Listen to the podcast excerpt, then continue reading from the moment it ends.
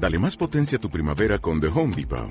Obtén una potencia similar a la de la gasolina para podar, recortar y soplar con el sistema OnePlus de 18 voltios de Ryobi desde solo 89 dólares. Potencia para podar un tercio de un acre con una carga.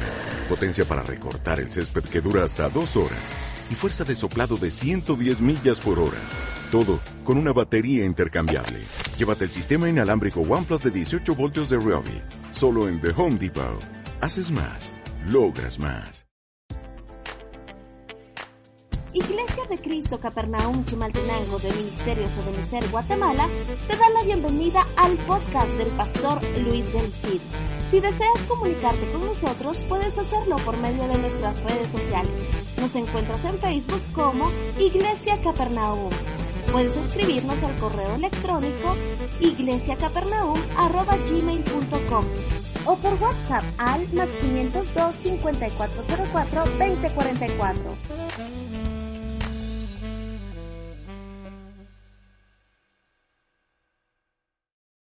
Eh, bueno, digámosle el calificativo, es a la, a la mamá de Salomón, ¿verdad? ¿Cómo se llamaba? Bet, Betsabé, ¿es Betsabé? La esposa, así dice, esposa de Urías Eteo. Como quien dice el Señor, eh, recordándonos a nosotros que aquella mujer cometió un terrible adulterio. Pero esta también entra en la genealogía de Jesús. Mire, por supuesto que no está bueno pecar, no está bueno adulterar, no está bueno prostituirse, pero lo que Dios nos deja ver en estas cosas es que Él quiere hacer misericordia. Entonces yo creo que nos la deja ahí como para darnos esperanza, como bien ministraban, bueno, en una de las profecías era que el Señor nos hablaba y decía el Señor, hermano, que hoy tenemos oportunidad otra vez de misericordia. Y hay otro personaje, o personaja, no, no se dice así, ¿verdad? Que es Ruth, ¿verdad? Ruth, de quien se describe en la Biblia, Ruth 1.22, como una moabita. Dice, y volvió Noemí con ella su nuera Ruth, la moabita. Y describe Ruth la moabita porque eh, lo que encierra esa expresión la moabita es Ruth la que estaba maldita. Eso es lo que significa eh, eh, en el contexto bíblico, porque ningún moabita ni, ni amonita podían entrar en el pueblo de Dios. Ellos estaban bajo maldición porque su origen es el incesto que cometieron las hijas de Lot, precisamente con su padre. De ahí surgen los moabitas y los amonitas, eh, un muy mal origen, como quizás hermano, eh, eh, no, no así pues, es decir, no necesariamente que alguien haya venido de un incesto, pero cuando vemos nuestros ancestros, por ejemplo, imagínese usted de aquí en Guatelinda, ¿verdad? Que somos un crisol de razas y que, mire, a mí me enseñaron en la escuela que, nuestros eh, antepasados, eh, nuestros pueblos eh, indígenas no eran tan sanguinarios, que sus sacrificios solo eran con animales. Ya estaba malo, pero son mentiras. No es cierto. Tan cerca que nos queda Ixinché, solo vaya a ver usted a las ruinas de Ixinché, ahí describen a la entrada en los altares de las ruinas, ahí dicen los altares que sacrificaban gente. Entonces que no le digan, que no le cuenten, porque definitivamente le mienten. Dicen, no, es que los, los, aztecas sí eran sanguinarios, ellos sí sacrificaban gente. Aquí también, hermano. Entonces nosotros arrastramos de esos ancestros. Venimos de un pueblo Perdón, hermano, no se ofenda, pero como todos los pueblos de la tierra, estábamos bajo maldición. Entonces viene Dios y deja también a Ruth dentro de la genealogía del Señor Jesucristo, aquella que estaba bajo maldición. Dice la escritura, regresando así de los campos de Moab, llegaron a Belén al comienzo de la siega de la cebada. Ahora, esto en, eh, que eh, Ruth no podía ser parte del pueblo de Israel era porque en el libro de Deuteronomio capítulo 23 y versículo 13 en adelante, dice, ningún moabí, ningún amonita, ni ningún, perdón, ningún amonita ni moabita entrará en la asamblea del Señor ninguno de sus descendientes. Mire qué tremendo. De esto ha estado hablando nuestro apóstol y, yo de ahí he agarrado el rema, que hermano, degustándolo y pidiéndole al Señor que nos diera ahí algunas otras cosas, de esto vamos a platicar. Pero impresionante porque dice que ningún amonita ni moabita entrará en la asamblea del Señor, ninguno de sus descendientes, aún hasta la décima generación, entrará jamás en la asamblea del Señor. Mire que estaba establecido que ninguno hasta la décima generación, incluyéndola, podría ser parte del pueblo de Israel. Y resulta que primeramente Ruth, usted sabe que entra a conformar parte de la asamblea del pueblo de Dios. Pero cuando vamos a ver a David, resulta que David era cuarta generación con respecto de Ruth.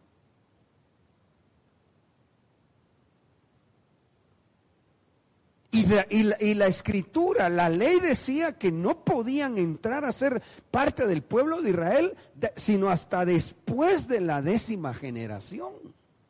¿Sí está aquí conmigo? Y David entra.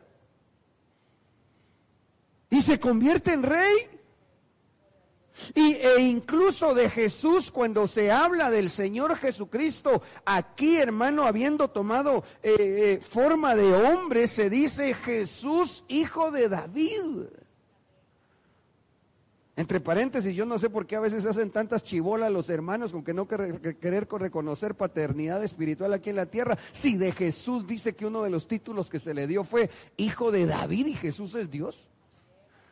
Pero bueno, ese es otro tema, ¿verdad? Entonces, entonces, ¿qué pasó con Ruth? Si estaba prohibido que un amonita o que un moabita entrara en el pueblo de Dios. Ahora, esa palabra asamblea, déjeme contarle que en, en hebreo es cajal y también se puede traducir o interpretar como concurrencia. Ningún amonita o moabita podía entrar a la concurrencia, a la congregación. Pero oiga esto, a la estirpe, a la gente o al pueblo de Dios. Estaba prohibido. Y Ruth entra. ¿Qué pasó con Ruth?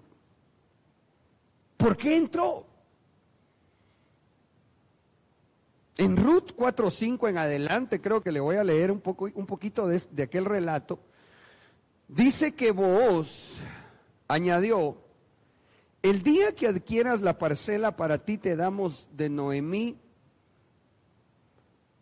perdón, el día que adquieras la parcela para, para ti te damos de Noemí, no, estoy leyendo mal yo. Ah, perdón, de manos. El día que adquiera la parcela para ti de manos de, de Noemí, tienes que adquirir también a Ruth la Moabita mujer del difunto, para perpetuar el nombre del difunto en su heredad. El pariente respondió. Estaba hablando vos con el pariente más cercano de Noemí. Entonces, estaban ellos platicando y el pariente le contesta, así no puedo rescatar, porque podría perjudicar mi herencia. Usa tú mi derecho de rescate porque yo no puedo usarlo. En otras palabras, yo sé que tengo derecho a, comprar la, a Noemí y a todas sus cosas, incluyendo a Ruth, la esposa del difunto que era israelita, pero está cardíaco. ¿Por qué? Porque Deuteronomio 23, 3 dice que ningún amonita ni ningún moabita puede entrar al pueblo de Dios, así que yo no me voy a arriesgar, le dijo aquel hombre a, vos. ¿Sí está aquí conmigo? Va? Ah, no, usted, ese, ese caso, eh, mire, así hay gente cristiana. Vamos a evangelizar a, a, Don Tino, el de la cantina. Ah, no usted. ¿Por qué? Ah, no usted. Es que mire usted, con con él si no puede. ¿Cómo que no se puede? Si nuestro Dios es todopoderoso. Háblele a su abuelita. Ay, no, usted es que viera que esa mi abuelita, si es bien idólatra usted. Vaya, vaya a hablarle a su tío. Ay, no, usted es que ese mi tío va con Mashimón. Óyeme, no seamos como aquel pariente que podía ser parte de, de, la redención de aquella mujer que estaba bajo maldición. Nosotros hablemosle en el nombre de Jesús y creámosle al Dios Todopoderoso, el Padre de misericordia. Amén. Entonces este dijo, no, yo no, ahí la cosa está bien difícil. Entonces viene vos y eh, estoy ahora en el versículo 11 y él toma la decisión. Él observa a Ruth, observa sus actitudes. Y entonces dice la escritura, y todo el pueblo que estaba en el atrio y los ancianos dijeron, testigos somos. Haga el Señor a la mujer que entra en tu casa como a Raquel y a Lea hermano, qué tremendo. Mire lo que empiezan ellos a declarar y a profetizar sobre vos y sobre aquella mujer que, repito, muchas veces en la Biblia se describe como Ruth, la moabita. Haga el Señor a la mujer que entra en tu casa como a Raquel y a Lea, las cuales edificaron la casa de Israel, y que tú adquieras riquezas en Efrata y seas célebre en Belén. Ay, hermano, ¿qué le vieron a Ruth? ¿Qué le vieron a Ruth? ¿Qué hizo Ruth? Sigamos leyendo. Está bueno. Allá en el libro de Mateo 1, 1, 5 y 6, solo me le puse algunos versículos, los voy a leer así saltaditos, para que veamos, hermanos amados, cómo incluso Ruth llegó a entrar a a la genealogía descrita por parte de José del Señor Jesús. Dice, libro de la genealogía de Jesucristo, hijo de David. mire cómo dice ahí, hijo de David, hijo de Abraham. Salomón engendró de Raab a Booz. Booz engendró de Ruth a Obed y Obed engendró a Isaí. Verso 6. Isaí engendró al rey David y David engendró a Salomón de la que había sido mujer de Urías. Verso 15. Eliud engendró a Eleazar, Eleazar a Matán y Matán a Jacob. Jacob engendró a José, el marido de María, de la cual nació Jesús, llamado el Cristo. Entonces, ¿qué pasó con Ruth? ¿Cómo hizo Ruth?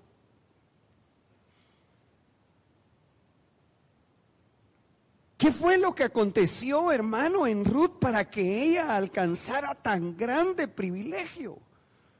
Mire, no solo fue sacada de la miseria y la desgracia en que vivían, porque después que, que, Ruth, bueno, antes aún de casarse, ya ella, hermano, tenía alimento para ella y aún para su suegra.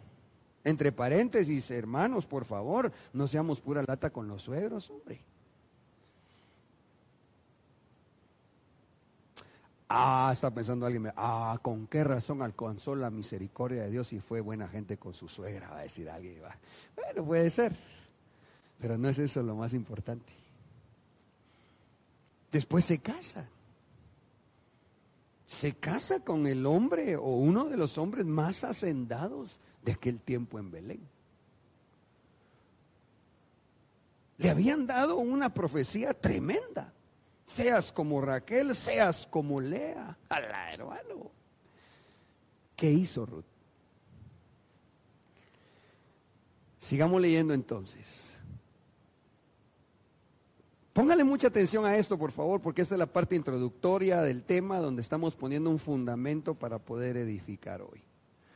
Pero Noemí dijo, volveos, hijas mías, ¿por qué queréis ir conmigo? ¿Acaso tengo aún hijos en mis entrañas para que sean vuestros maridos? Verso 14, y ellas alzaron sus voces y lloraron otra vez, y Orfa besó a su suegra, pero Ruth se quedó con ella. Hermano, mire, ¿cuántos tienen suegra aquí? Esta no me la vaya a contestar porque hasta si vino, hasta el niño se puede meter. Eh, bendecimos a las suegras, por supuesto. Pero mire qué suegrita esta. Entre brava y amargada la doñita. Ruth quería acompañarla, la señora ya estaba grande, ella eh, les dice, no, miren, eh, patojas tal vez, no, no, patojas no se dice en Israel, ¿verdad? Pero miren, miren mucha, ¿para qué se van conmigo a Israel? Yo hijos ya no puedo dar, ya no tengo y además si ahorita pudiera, que entre paréntesis se entiende que ya no podía la señora, de aquí a que crezca, váyanse, fuchi. Ni modo, Orfa besa a la suegra. Pero Ruth dice, no, dice, yo sigo contigo. Hermano, pero, pero, mire, en la santidad de Dios, aparte de sus virtudes eh, espirituales, yo digo que Ruth tampoco era fea, hermano. Ruth se hizo notar por sus virtudes espirituales. Pero cuando entonces eh, bueno, pero es que no quiero extenderme tanto en aquello. Lo que yo le quiero decir, hermano amado, es Ruth a estas alturas del campeonato, ella podía haber dicho, ah, no, sabes que eh, eh, Noemí tenés razón. No, mejor me regreso allá, allá en Moab, eh, más de alguno se va a fijar en mí. Pero dice, no. Dice la escritura, entonces Noemí dijo, mira, tu cuñada ha regresado a su pueblo y a sus dioses. Vuelve tras tu cuñada. Pero Ruth respondió, no insistas que te abandone o que me separe de ti. Porque iré a donde tú vayas y viviré donde tú vivas. Tu pueblo será mi pueblo y tu Dios será mi Dios. Oh hermano, ella tenía sus dioses. Pero ella ahora cuando habla con su suegra, con Noemí, le dice, mira, mira suegrita linda, no me, no me digas que me vaya, no me digas que yo te deje, porque tu pueblo será mi pueblo y tu Dios será mi Dios. Hermano, ¿cuál fue la revelación que Ruth recibió? Aquí ella recibió una revelación. Eso fue lo que le dio la convicción y le sostuvo para aguantar aún los menosprecios de su suegra.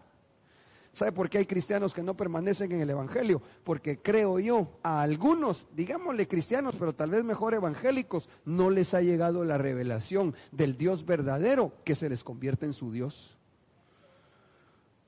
Esa es la revelación que tuvo Ruth. hermano, ella, déjeme, déjeme plasmarlo con la palabra, porque ella definitivamente tuvo una revelación de parte de Dios. Que si el Dios de Noemí se convertía en Dios de ella, toda la maldición iba a ser abolida y el Señor iba a restaurarla y el Señor iba a prosperarla y el Señor iba a bendecirla e incluso vendría a ser parte del pueblo de Dios. Esa es la revelación que Ruth tuvo. Hermano, yo me fui a ver, dije yo, Padre Santo, porque entonces resulta que había una promesa descrita en el libro de los Hechos, capítulo 15, versículos 16 en adelante. Yo creo que seguramente esta revelación fue la que tuvo Ruth. Pero cientos de años atrás, según los estudiosos, dicen ellos que es difícil eh, decir quién escribió el libro de Ruth. Algunos dicen que fue Samuel. Y dicen que aún la fecha es, es, es, complicado establecerla, pero que fue más o menos entre el año, creo que en el, el año mil o mil cien antes de Cristo. más o menos, por lo, por lo que se relata en el libro y ellos haciendo un, un contexto histórico, digamos, creen que más o menos por esa fecha se escribió. Y resulta que el libro de los Hechos, capítulo 15, versículo 16, escribe, describe algo. Después de esto volveré y reedificaré el tabernáculo de David que está caído y repararé sus ruinas y lo volveré a levantar para que el resto de los hombres busque al Señor. ¿Quién son, ¿Quiénes son el resto de los hombres? Bueno, ahí lo dice, ¿verdad? Y todos los gentiles sobre los cuales es invocado mi nombre. Dice el Señor que hace conocer todo esto desde tiempos antiguos. Ah. Hermano, sí me sigue usted esta mañana. Entonces, mire pues, en el libro de los Hechos, capítulo 15, versículo 16, se levanta el apóstol Pedro, creo que es el que está hablando ahí, él empieza a explicar lo que ellos estaban viendo ya, pero que había sido escrito desde tiempos antiguos en el libro, en, en los profetas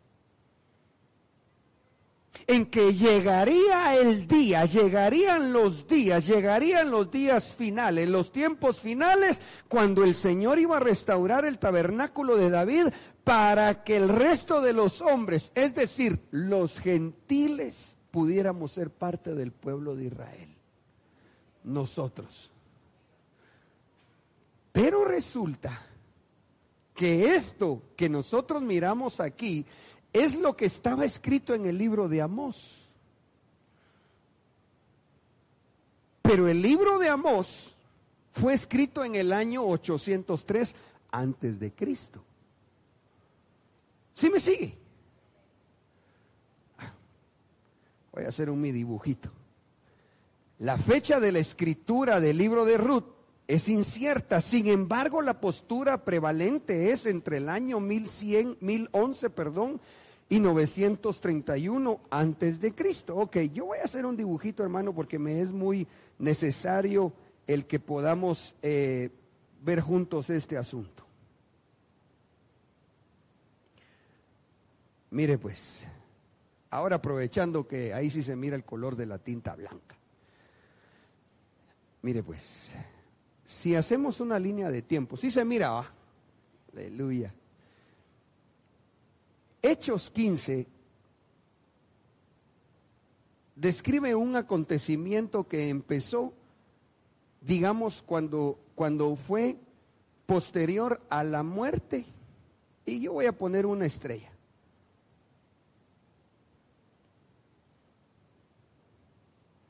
Y resurrección de Cristo. Esto fue, digamos que el libro de los hechos, digamos, ¿Qué, año cree usted que fue escrito el libro de los Hechos? ¿En qué año más o menos? ¿Cuánto? Más o menos en los años 50, dice Tefi. Tal vez en el entre 40 y 50, habría que ver ahí la historia, pero está bien, digamos que en el año 50, después de Cristo. El libro de Amós donde estaba la promesa de Hechos 15, había sido escrito Amós más o menos en el año 800 antes de Cristo. ¿Sí? Es decir, 800 años antes, ocho siglos antes. Pero Ruth se supone que fue escrito mil años antes. O sea, ni siquiera, ni siquiera se había escrito Amós cuando a Ruth ya le habían dado la revelación.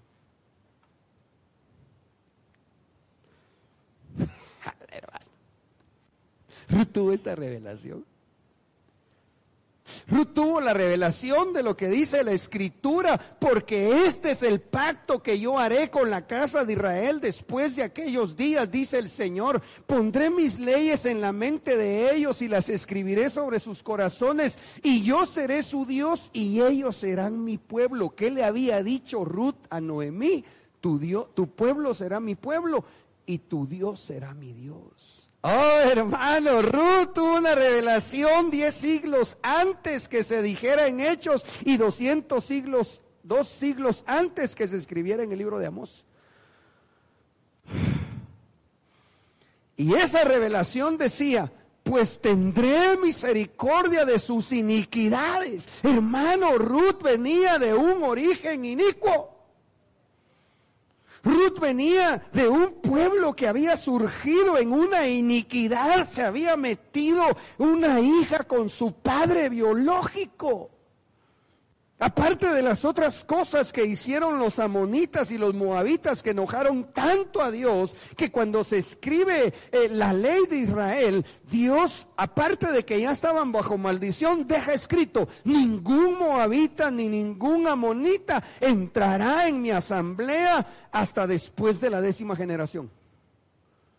O sea, estaban amolados, hermano, como estábamos nosotros sin Cristo. Pero un día Ruth, hablando con Noemí, aleluya. Hermano, eso no está en la Biblia, pero déjeme pensar, por favor, en voz alta. Yo considero que estaba hablando, eh, discutiendo Noemí. Váyanse, hombre, Rutía, andate, hombre, estás joven, mamita, mira, poder rehacer tu vida. Todavía estás eh, eh, guapa, mija, mira, allá en tu pueblo. Y peor ahí que, que son meros pecadores sexualmente, ¿verdad? Hijo de las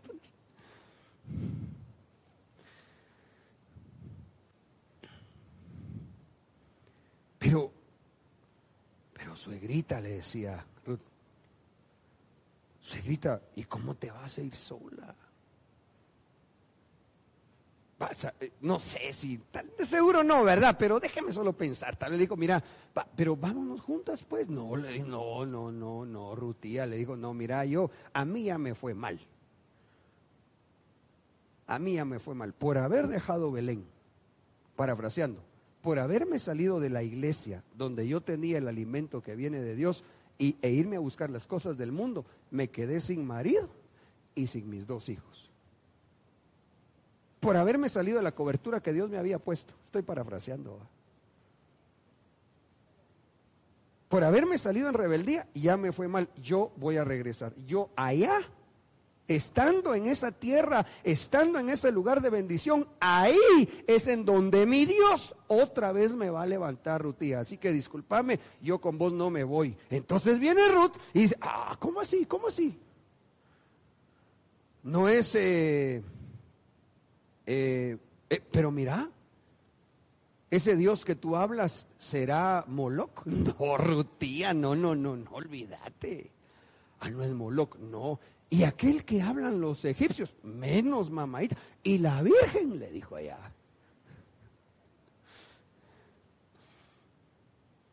No, Ruth. Este no es ninguno de esos dioses que tú has oído. No, le dijo. ¿Y esos que le llevan guaro? Tampoco, le dijo. Este Dios que yo tengo, le dijo, Noemí, este Dios que yo tengo, este Dios que es mi Dios, este Dios que yo tengo hace misericordia, este Dios que yo tengo, aunque yo me confundí, pero yo me voy a humillar, yo voy a regresar, Él me va a levantar, ese es el Dios al cual yo voy a ir a buscar, por eso voy a regresar. Entonces dice Ruth, oh, dice Ruth, ¡ja! Recibe una revelación en su espíritu. Y entonces le dice, mira Noemí, aunque vos sos cardíaca,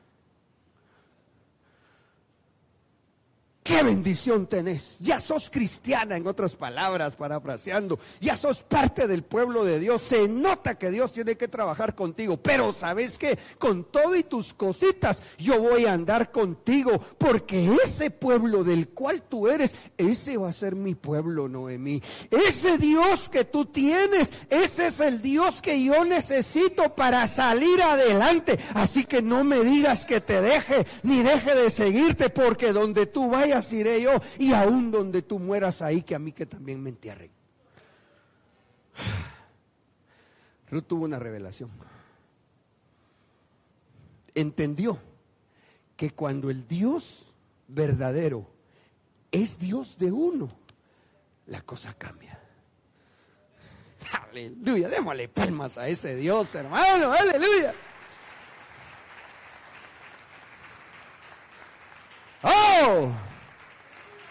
Por eso el Evangelio no podemos vivirlo como una religioncita, hermanos.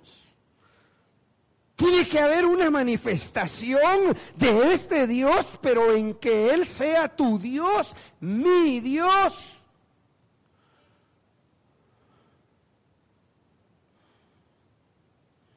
Espero que todo se desarrolle de la mejor manera.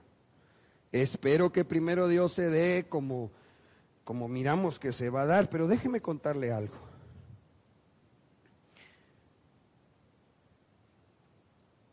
A algunos siervos nos ha tocado, cuando Dios nos envía a algún lugar, ver cómo hacemos para alquilar, para comprar un pedacito eh, montón de cosas que uno hace con tal de poder empezar, si Dios le dio una orden, la obra de Dios. Pues déjeme contarle que primero Dios, ya el 18 de octubre, miércoles 18 de octubre, está invitado, creo que vamos a, suspender ese día, el día de oración aquí, miércoles 18 de octubre, a las, ¿a qué hora dijimos? ¿Seis o siete? ¿Siete de la noche? ¿Está Iván por ahí, no? Ah, bueno. Ya le confirmo la hora. Está invitado a Tecpan, Guatemala. Vamos a abrir un campito en Tecpan. En el nombre de Jesús. Estábamos trabajando en eso, hermano.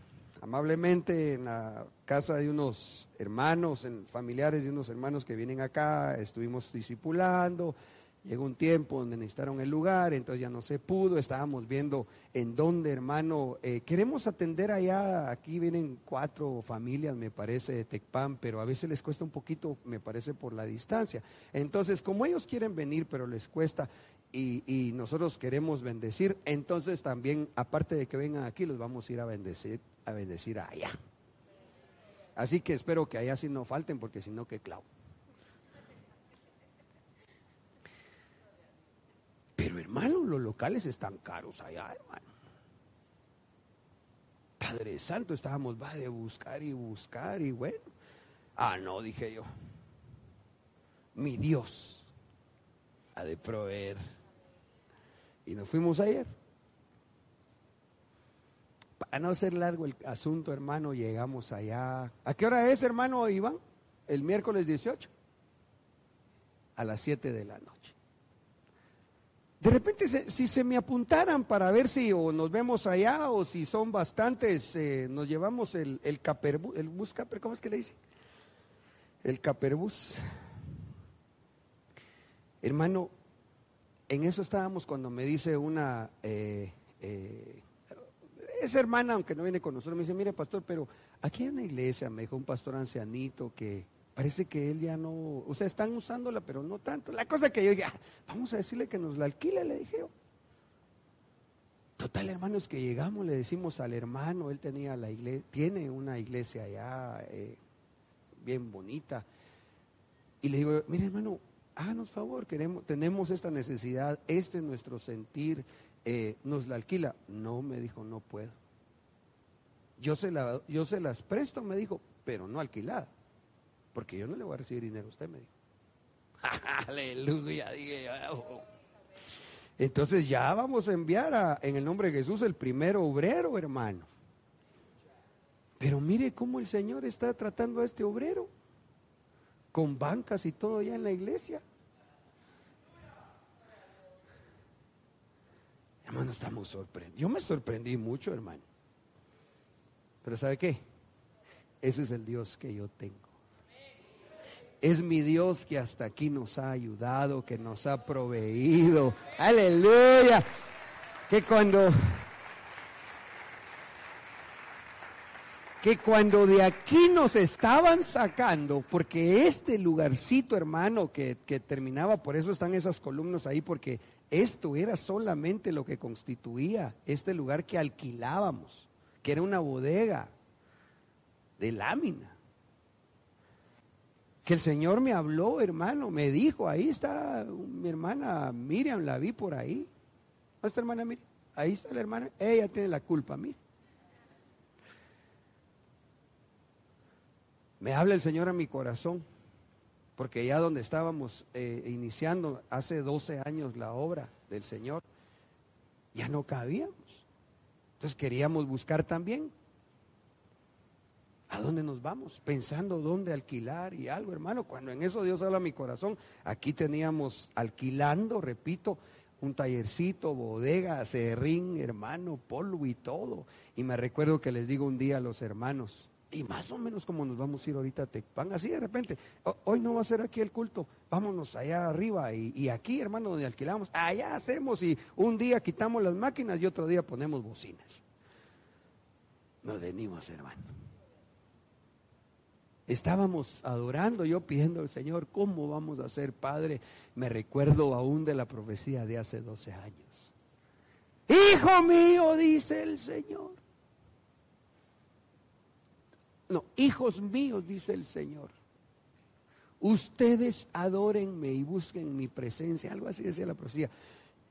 Y de las demás cosas yo me voy a ocupar. Como quien dice, ustedes no estén pensando, su Dios, que soy yo, en otras palabras, yo los voy a poner y les voy a dar y les voy a proveer lo que ustedes necesitan. Ustedes búsquenme a mí. Yo, calladito, yo no pido nada, eso que lo que había que hacer era adorar, y nos pusimos a adorar esa noche. Bueno, como al no sé cuántos días, se da un incidente.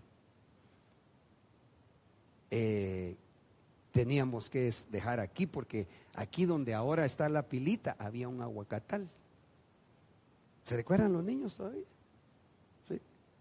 Bueno, los que eran niños, va creció la milpa, hermano. Ahí se les daba su escuelita, escuelita bíblica a los niños, hermano. Dani, tú todavía estuviste ahí. No, va, ya veniste grande, vaya, estás viejo vos.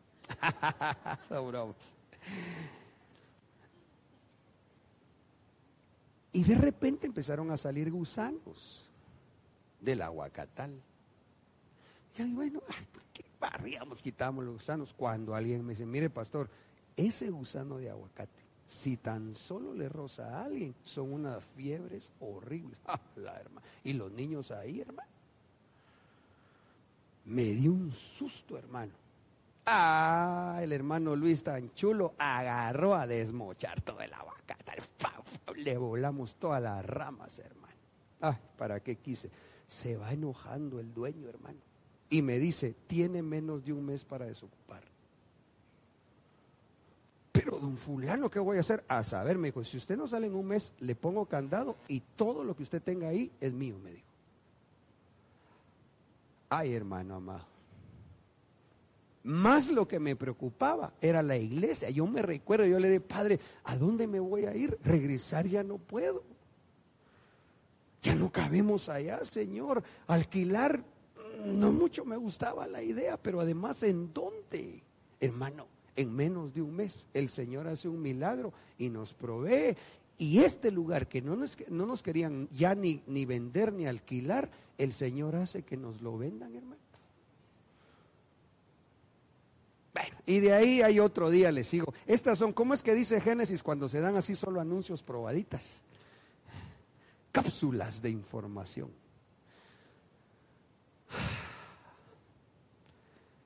Pero me recuerdo, me recordé ahorita de eso por lo que está pasando allá. No sé qué Dios tiene para Tecpan. Bueno, sí sé, tiene una bendición grande. ¿Se acuerda que en diciembre tenemos campaña evangelística? Vamos a ir a evangelizar allá, en el nombre de Jesús. Ahora, lo que yo le quiero decir es que pues yo digo que primero Dios, ¿verdad? Vamos, ya tengo el sentir en mi corazón de qué obrero va a ir allá y vamos a ver si él se va a quedar o después se va a cambiar. Yo no sé, Dios tiene que irnos mostrando en el camino. Pero lo que yo sí sé es que mi Dios, que también es tu Dios, quiere bendecirnos siempre. Y ese pacto, ya le voy a decir cómo se llama el tema descrito en Colosenses, perdón, Primera de Corintios 11, 23 y 24 y 25, dice, porque yo recibí del Señor lo mismo que os he enseñado, que el Señor Jesús la noche en que fue entregado tomó pan. Y después de dar gracias lo partió y dijo, esto es mi cuerpo que es para vosotros, haced esto en memoria de mí. Pero oiga esto, de la misma manera, tomó también la copa después de haber cenado diciendo, esta copa es el nuevo pacto en mi sangre, haced esto cuantas veces la bebáis en memoria de mí. Ahora, pero ¿cómo se asocia, hermano? ¿Qué tiene que ver con que Ruth recibió aquella revelación? Porque la revelación que recibió Ruth, descrita en Hebreos 8:10, porque este es el pacto que yo haré con la casa de Israel después de aquellos días, dice el Señor. Pondré mis leyes en la mente de ellos y las escribiré sobre sus corazones y yo seré su Dios y ellos serán mi pueblo. No sé si lo mira usted. Pero la revelación que Ruth recibió fue esa. La del pacto en la sangre de Cristo. Porque es lo que dice aquí. Este será mi pacto pero en Corintios, 1 Corintios 11 dice, esta copa es el nuevo pacto en mi sangre. No sé si me debe entender. Esta copa.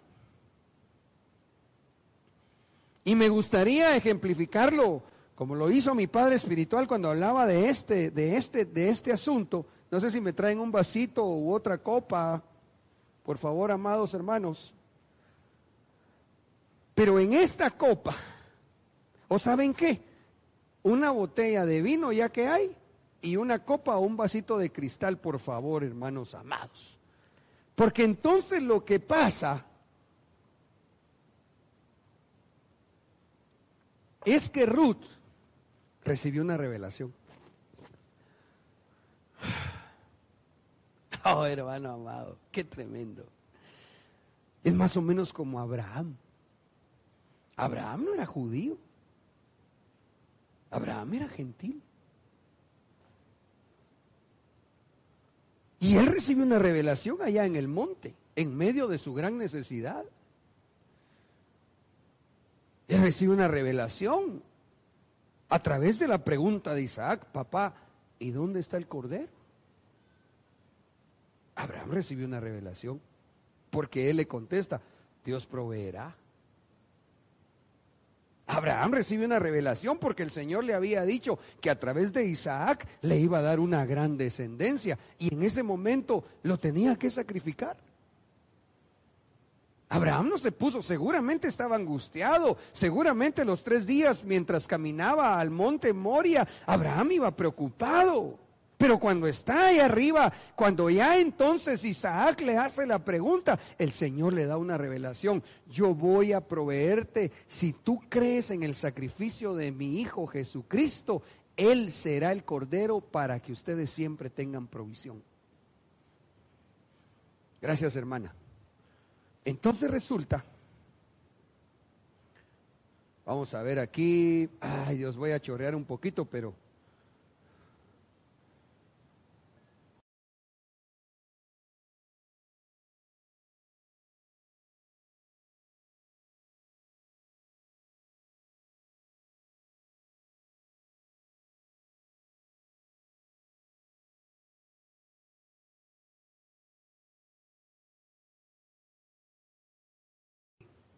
el nuevo pacto que decía, pondré mis leyes en la mente de ellos y las escribiré sobre sus corazones, y yo seré su Dios y ellos serán mi pueblo. Pero en ese pacto también está establecido que el que lo crea y lo reciba alcanzará la misericordia de Dios. ¿Estamos de acuerdo? Ese pacto lo vio Ruth. Pero resulta que en Corintios dice que ese pacto se establece en la copa del nuevo pacto que es la sangre de Cristo. Y entonces, cuando ella tiene esa revelación, ella espiritual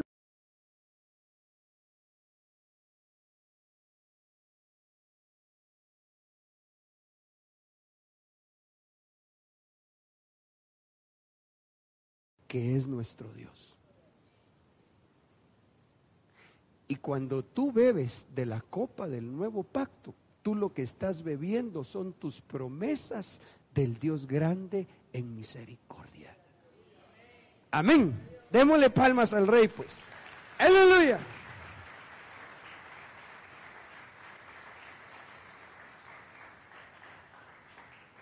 Gloria a Dios. Entonces, de lo que yo le quiero hablar esta mañana, si usted me lo permite, es de la Santa Cena de mi Dios. Pero el punto hoy va a ser que cuando usted beba la copa de la copa del nuevo pacto, usted se va a estar tomando las promesas. Mire, se lo voy a poner así, seguramente ya, ya, ya, ya agarró el rema, pero déjeme poner este ejemplo. Mire pues, a ver, ¿hay alguien que ahorita esté tomando algún medicamento porque padezca de alguna enfermedad y, le recetó eso al doctor porque al tomárselo se, va a sanar? ¿Tú qué estás tomando? ¿Qué estás tomando? No vas a decir cerveza, no, no, no. ¿Qué estás tomando? Lipitomi, lipitor, para regular la presión, las palpitaciones. ¿Y mi hermano? Medformina.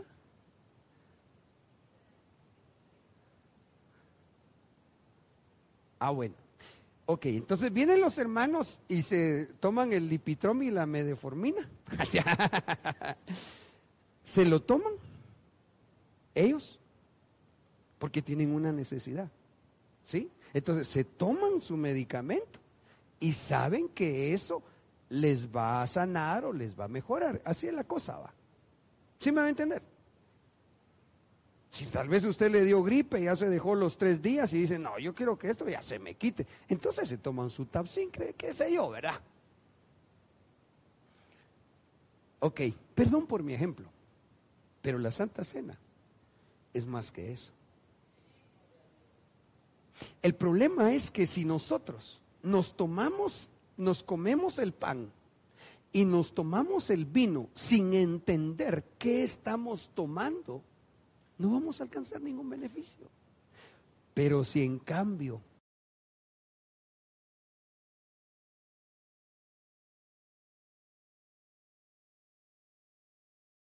ellos se la toman teniendo la convicción, no, esto me va a hacer bien, les va a hacer bien. ¿Sabe usted que hay hasta, hermano, si hay hasta pastillas que a veces solo son como que fueran botonetas y que le dicen a la gente, mire, para esa su molestia estomacal, tómese esa pastilla, mire, ah, muchas gracias, eh, San Doctor. ¿Cómo se llama? Un placebo.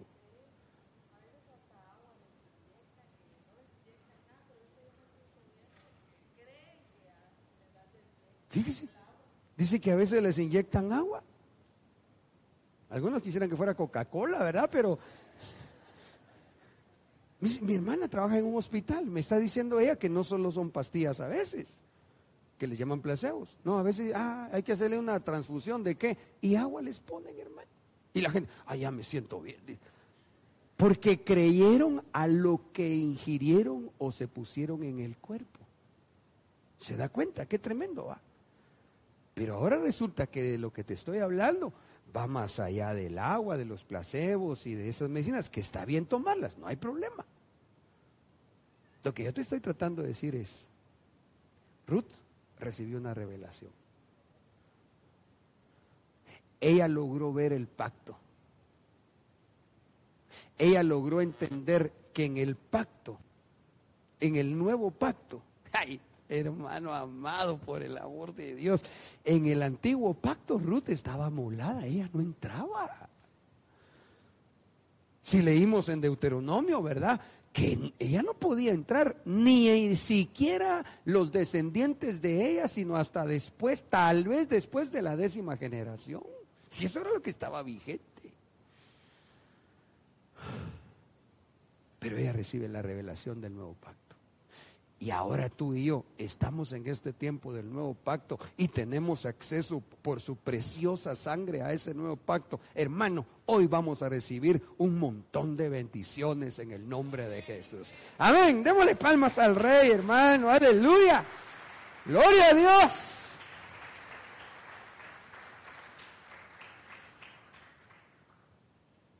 Dice segundo libro de Samuel 22, 7. En mi angustia invoqué al Señor. Sí, clamé a, mi Dios. Ese, es el rema, mire que agarró Ruth. Que Dios... Ah, ya se puso caprichudo este cuento otra vez. No, ah, ya sé, es que le cambié de color de tinta. Vamos a poner rojo, color de la sangre de Cristo. Esto es, lo que ella entendió, mire, que Dios fuera su Dios. Entonces, en el nuevo pacto de Dios que es mi Dios, si estamos pasando por angustia, tenemos que tener la convicción de que invocando al Señor, clamando al Señor que, es nuestro, Él va a oír desde su templo nuestra voz y va a oír nuestro clamor en sus oídos. Ay, hermano, mira, yo no sé si alguien está angustiado esta mañana. Yo no sé si veniste con una preocupación, que ya te van a cortar la luz, que yo no sé si alguien vino así, pero si viniste así, sí te puedo decir lo que sé. Si tú al tomar hoy la copa del nuevo pacto le crees al Dios que es tu Dios, que al beberte esta, este pacto que tú tienes, Él va a oír tu clamor, te aseguro que tu oración hoy sube delante de su presencia.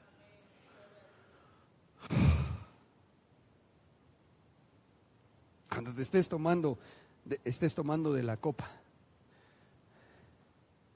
tal vez hasta se burlaron de ti. Y tú con más ganas cantabas hoy, se burlaban de mí. Porque has estado viniendo a la iglesia, has estado tratando de cumplir con los principios divinos, has estado tratando de agradar a Dios y la gente te dice, bueno, ¿y ese y, el Dios que vos andas buscando? Loco, aleluya, pandereta. Tal vez hasta en, tu, hasta en tu trabajo te estaban molestando, te estaban queriendo hacer burla porque no has podido salir de una situación, qué sé yo. Bueno, pues te digo hoy, cuando tú bebas de, del pacto, recuérdate, Señor, el pacto que hiciste es que si yo, que si tú eras mi Dios y yo clamaba a ti, tú me ibas a escuchar. Amén. Aleluya, démosle palmas al rey, hermano.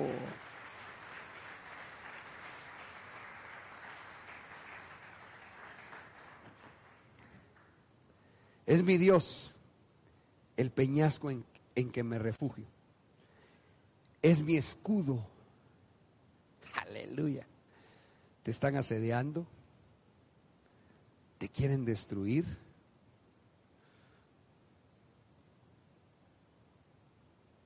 Una familia me ha estado informando y yo le, pido a Dios, hemos estado orando por ellos, que los proteja, porque resulta que en su negocio, por la gracia de Dios, el Señor ha estado bendiciéndolos a ellos.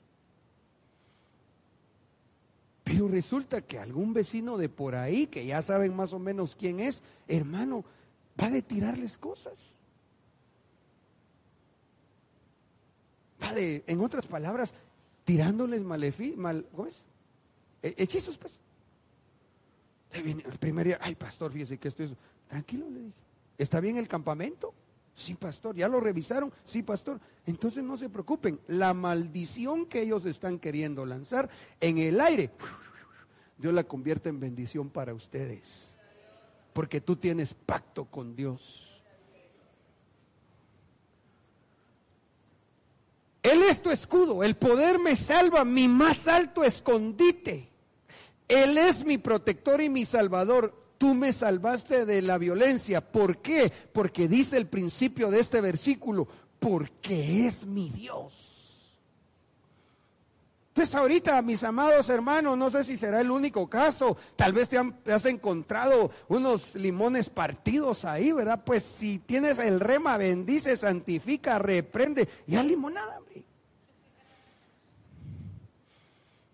Y si no, pues los recoges y los tiras en el nombre de Jesús y refúgiate en Dios, en, él, en el Señor que es tu roca fuerte, que Él es el peñasco, el lugar más alto donde tú sí puedes entrar porque tú tienes pacto, pero donde los enemigos no pueden entrar porque ellos no pueden llegar hasta esa altura inexpugnable. Solo el que tenga pacto puede entrar a meterse en la roca que es Cristo. Pero hoy tienes que creerle al Señor, tu Dios, que Él es tuyo. Hasta me dan ganas de pedir algunos testimonios. Me recuerdo ahorita de mi hermano Eddie que vino un día aquí, hermano. Carriasco, tú. Qué persecución, hermano. Y le oramos al Señor. Le oramos al Señor, hermano, y el Señor va haciendo una obra tremenda para la gloria de su nombre. Éxodo 15.2, mi fortaleza y mi canción es el Señor. Mi fortaleza y mi canción es el Señor. Ha sido para mi salvación. Este es mi Dios.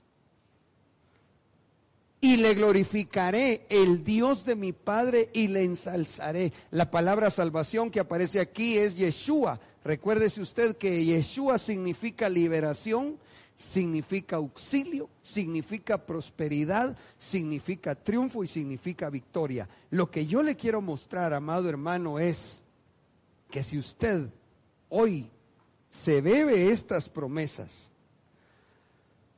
y a usted lo están atacando, tómese la copa del pacto, del nuevo pacto, y usted va a ser libre y va a encontrar auxilio. Pero no solo eso, usted va a encontrar ahí prosperidad, triunfo y victoria. Sí, hombre. Hay alguien a quien le estén persiguiendo ahorita. Alguien que se sienta perseguido, que esté angustiado, que, que, no sé, su jefe en el trabajo, tal vez los vecinos, qué sé yo, hay alguien que tenga algún problemita. Tú, tú también, ok, tú también. Cuando beban hoy del pacto, créanle que su Dios va a ser su auxilio. Y que metidos en Él, ahí solo van a tener que esperar y que el Señor los va a prosperar y les va a dar su victoria. Que cuando ustedes vengan a darse cuenta, ustedes van a decir, pero ¿cómo fue? ¿Qué pasó? Si yo no hice nada, no, es que es el pacto que tú tienes con Dios. Aleluya. Que lo hace todo por ti. Y solo quiere Él que tú y yo le creamos. Deuteronomio 4:5. Mirad, yo os he enseñado estatutos y decretos tal como el Señor mi Dios me ordenó, para que los cumpláis en medio de la tierra en que vais a entrar para poseerla. ¿Te ha costado vivir el Evangelio como debe de ser?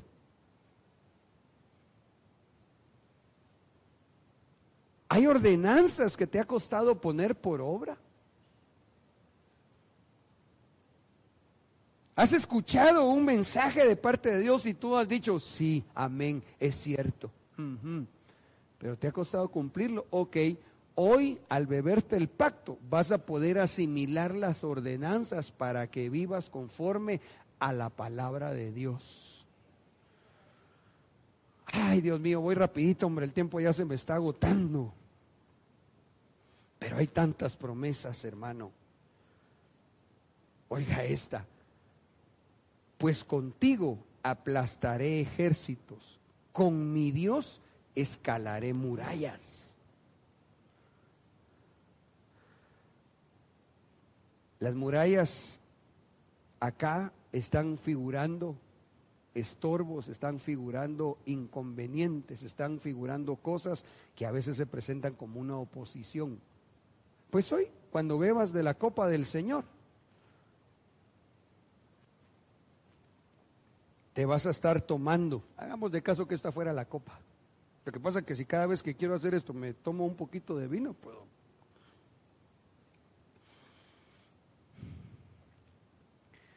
Pero por la fe, cuando tú hoy bebas de la copa, ah, ya me tragué mi victoria. Ya me tragué el poder para poder solventar cualquier obstáculo Dice la otra versión, con tu ayuda atacaré al enemigo y pasaré sobre el muro de sus ciudades. Ya voy compresionando. Mas ahora el Señor mi Dios me ha dado paz por todas partes. No hay adversario ni calamidad. Ay, hermano, a veces hay, hay momentos donde uno por todos lados encuentra problemas, hermano. Vas a un restaurante y el mesero te trata mal. Vas a un pinchazo y en lugar de que te arreglen una, te descomponen dos.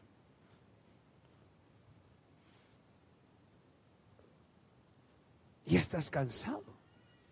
Entonces viene Dios y te dice, ok, en el pacto que yo te doy, si tú crees que yo soy para ti tu Dios, lo que yo voy a hacer es que tengas paz por todas partes. Tal vez la situación es con alguno de tus hijitos. Tal vez la situación es con alguien de tu familia que te quita la paz. Entonces hoy créele a Dios. Cuando levantes tu copa, créele, Señor, tú eres mi Dios, tú eres mi paz. Y Dios se va a encargar por ti y por mí. Amén. Primer libro de Reyes 5.5, y he aquí pienso edificar una casa, aleluya, al nombre del Señor mi Dios.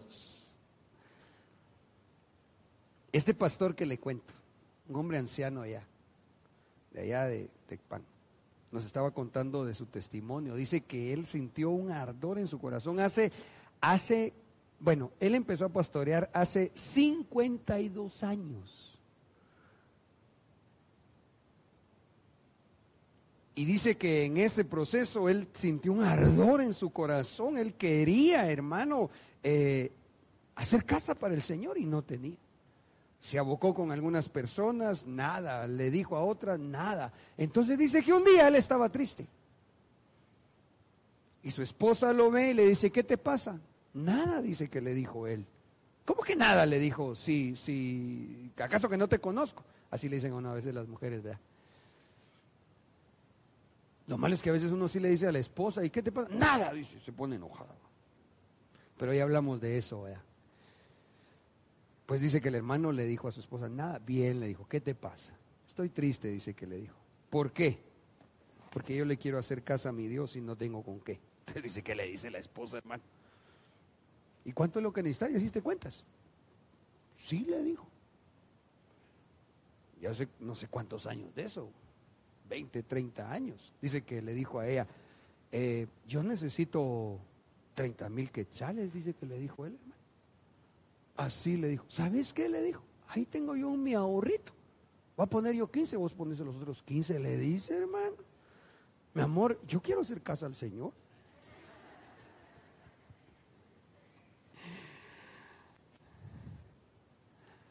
¿Sabes qué? A veces eso queremos, hermano. Mire, ¿cómo es Dios? Dice aquí, he aquí pienso edificar una casa al nombre del Señor mi Dios, como el Señor habló a mi padre David diciendo, tu hijo a quien pondré sobre el trono en tu lugar, él edificará la casa a mi nombre. Y le hace casa.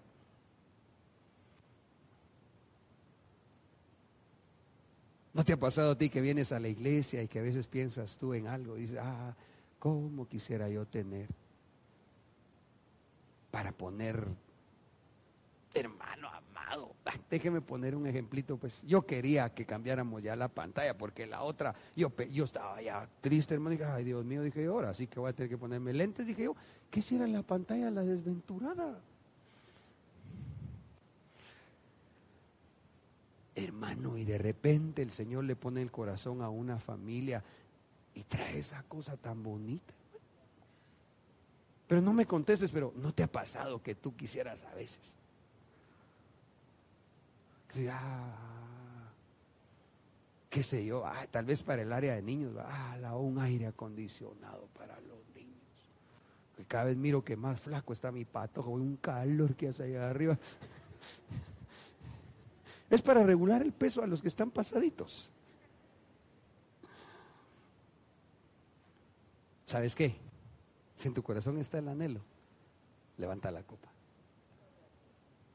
Y de papi, yo te creo. Perdona que es para ti, Señor, que es para tu casa. Pero, hermanos, si de todas formas todo lo que tenemos de su mano lo hemos recibido. Entonces mejor seamos humildes, pues. Todo. Los zapatos que tenemos, la comida que nos comemos, la casa donde vivimos, todo de Dios lo hemos recibido. Entonces cuando uno se acerca a la mesa del pacto, a la, a la copa del pacto, con esa convicción, el Señor, yo siento, ¿sabe cómo qué? Como que solo se sonriera. Eh, qué lindo, cómo me cree. A ver, ángeles, háblele a don Max, el de pradera, que le provea lo que éste necesita. Y ahí Dios te envía la provisión. Amén. Démosle palmas al Rey de Gloria. Ah, se ahí dice, mire.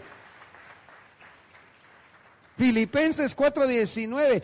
Y mi Dios proveerá todas vuestras necesidades conforme a sus riquezas en gloria en Cristo Jesús. Qué tremendo, porque entonces aquí resulta que mi Dios no solo me va a dar para mis necesidades. Y yo esta mañana cuando levante la copa te digo en el nombre de Jesús con todo mi corazón, yo se lo voy a pedir hoy así al Señor, para que cuando yo levante la copa, yo le voy a decir, Padre, tú eres mi Dios. Y yo tomo como mío Filipenses 4:19 a favor del pueblo que pastoreo, porque aquí dice, mi Dios proveerá para vuestras necesidades yo le creo a mi Dios, tu bendición viene, tu puerta se abre en el nombre de Jesús. Ese es el Dios que yo predico, el Dios que testifico de su poder. Aleluya.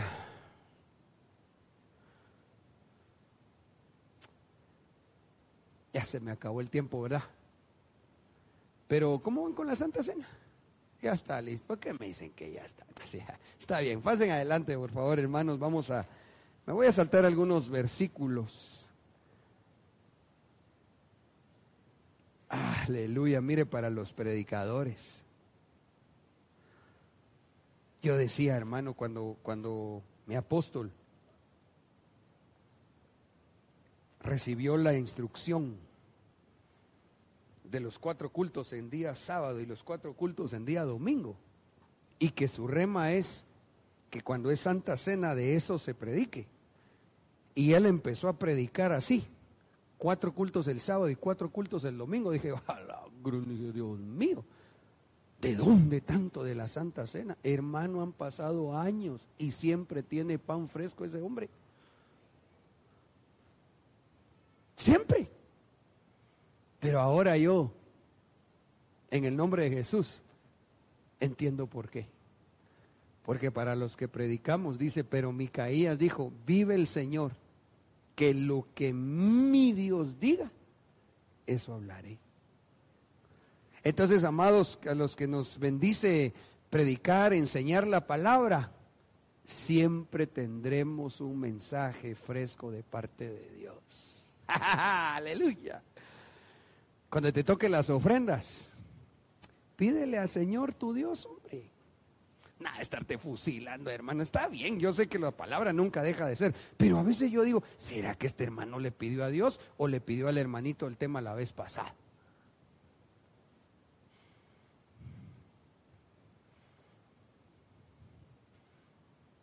Créele al Señor, bebe de su copa y Él te va a dar el mensaje que tú tienes que hablar. Pasen hermanos, pasen por favor. Y mi hermano el teclado, si también ya se va ubicando, desde ya le vamos a pedir a mi Dios también que no lo cambiaron todavía. ay Dios mío, vamos a licuar los teclados y vamos a ver si sale uno bueno. Padre Santo. Hijo de la. Bueno, ya viene el aniversario, va. Mi Dios proveerá.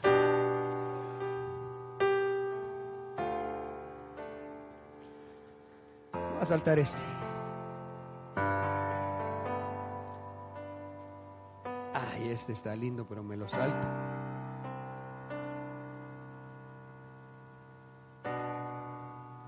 Este también, hermano, pero veamos otro.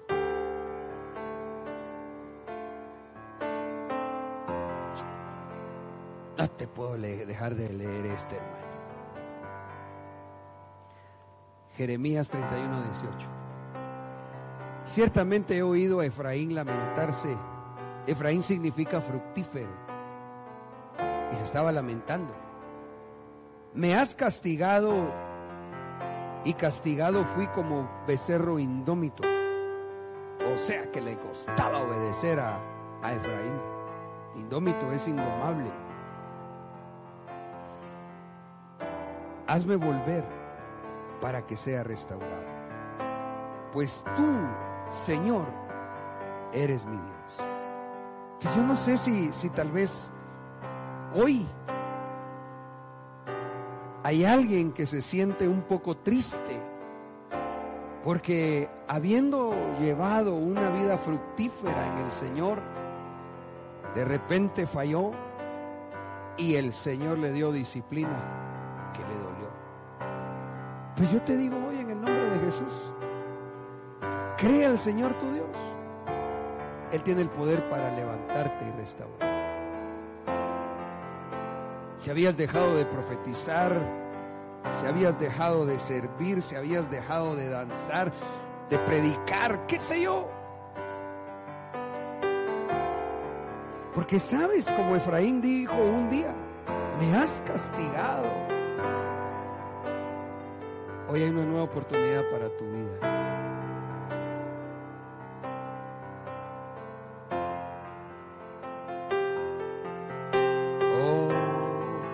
El Salmo 89, 26.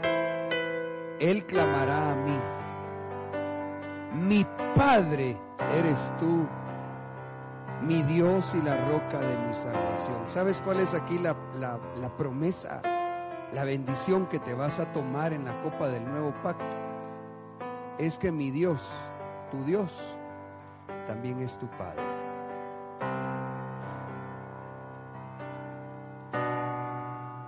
Siento en mi corazón que en esta mañana, si hay alguien que ha despedido porque partieron sus padres biológicos o algún ser querido, pero especialmente los padres, ya no están con ustedes y han estado tristes. Hoy el Señor quiere sanar tu corazón y quiere que te quites ya el luto, creyéndole a Dios que tu Dios también es tu Padre. En el nombre de Jesús. Tal vez en todo lo demás te sentiste bien, tal vez habías visto eh, que todo pues marcha bastante bien, bastante regular, pero lo que te tenía a ti adolorido, acongojado, a punto quizás de deprimirte, es que tus padres ya no están a tu lado. Yo te digo hoy, dice la escritura, escrita incluso antes que tú vinieras aquí a la tierra, dice la escritura, aunque padre y madre te dejaren, con todo yo te recogeré, dice el Señor. Hoy la administración que se va a dar también a través de la copa del nuevo pacto es que tú ya no estés triste por tus seres queridos porque tu Dios también es tu Padre y también es madre para ti. Ponte de pie, por favor, en el nombre de Jesús.